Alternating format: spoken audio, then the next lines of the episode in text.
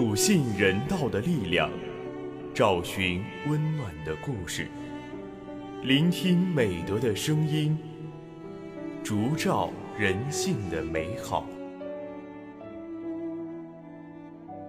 每晚十点，博爱夜读为你打开中国人的情感读本。人间有情，唯爱永恒。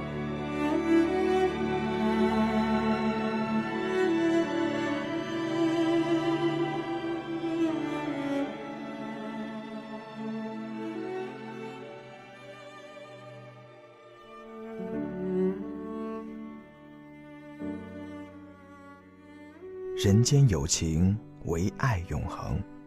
大家晚上好，欢迎收听今晚的博爱夜读，我是今天的主播彭恩。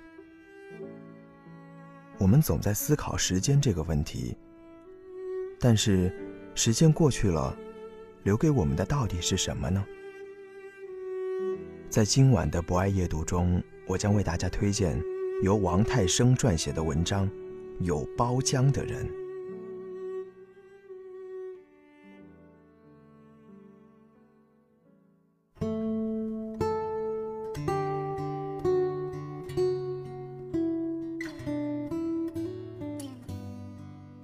包浆，指的是器物长年累月在表面上形成的一层自然光泽。不仅是木器、瓷器、玉器会有包浆，人也有包浆。有包浆的人幽光沉静，显露出一种温存的旧气。朋友老倪，像一只未上油漆的旧木器，闲时之时。喜欢幻想挑两担花去卖。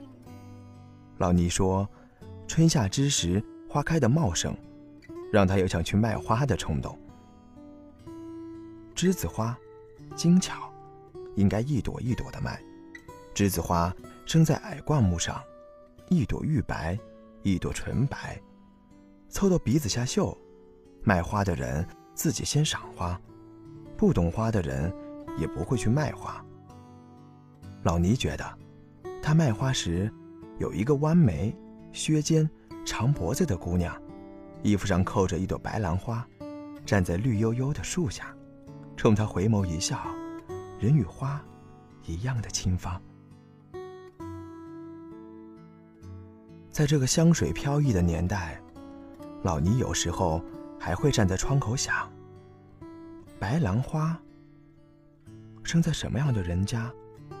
是不是粉墙瓦带、深深的庭院里？院子里有棵树，一朵朵小巧的、带着雨珠的白兰花，躲在绿莹莹的叶子底下。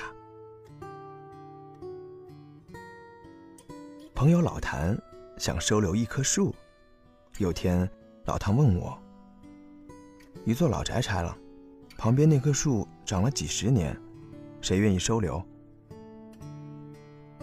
原来，老谭是经过了一个拆迁工地，看到那里最后一户人家搬走了。拆房子的人拎起大锤，先卸了门窗，再拆下屋顶、雨棚，然后用力一推，一堵围墙就坍塌下来，一座房子就只剩下了框架。本来老谭是不认识这户人家的，主人搬走了。钱财、家具、碗筷、猫狗，墙上挂的字画，甚至连放在天井的一口水缸都搬走了。老谭好奇地打量这户人家，好像是打量一个不曾走远的梦。这里太熟悉了，碎砖藏瓦，路面凹凸不平，还有依稀可辨的气息，只是从来都不曾走近。走近了，才发现这里还藏着一棵树。老谭想，这棵上了年纪的银杏，主人带不走它。这段时间，人光想着房子了，而忽略了树上一树倾城的果，甚至还没来得及等到秋天果子成熟，采摘一颗品尝，就匆忙的搬走了。也许主人不是不想把它挪走。俗话说：“人挪活，树挪死。”难道主人担心这棵树被挪后，不适应新的环境和土壤？树的影子总是那么相似，人也那么相似。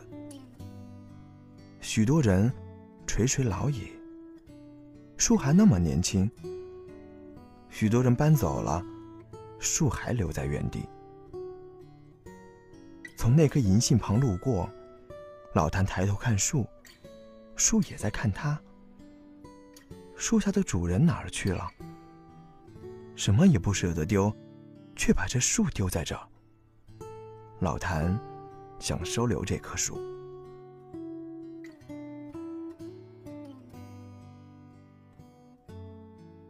人有包浆。光泽各有不同。我有个文友，叫卢小胖子，他爱吃，吃少了总觉得会辜负了自己。有天半夜，他肚子饿了，在微信上面说：“真想吃几只焦脆软香、灌汤流油的锅贴。”小胖爱吃，写小吃美食文字也是其中一面。有时候朋友请他，坐在那儿。他也不吭声，自顾自地吃个不停。小胖说：“任何在美食面前的客套都是虚伪的。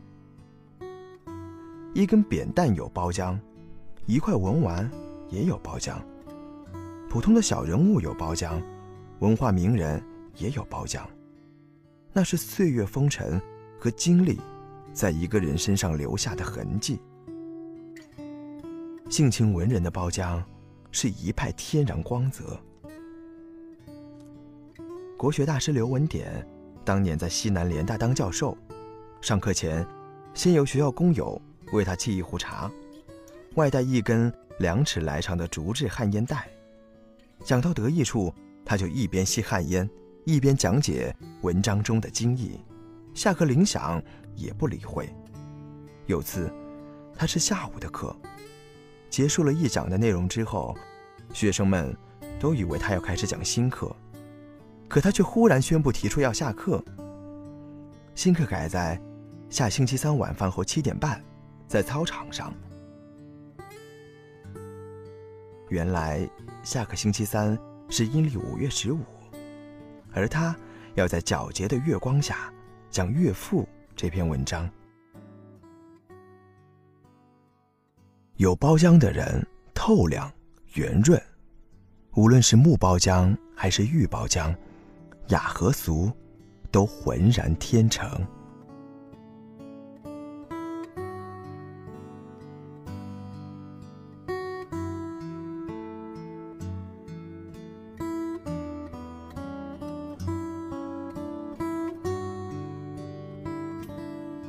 以上就是今晚博爱夜读的全部内容。主播彭恩，非常感谢您的聆听。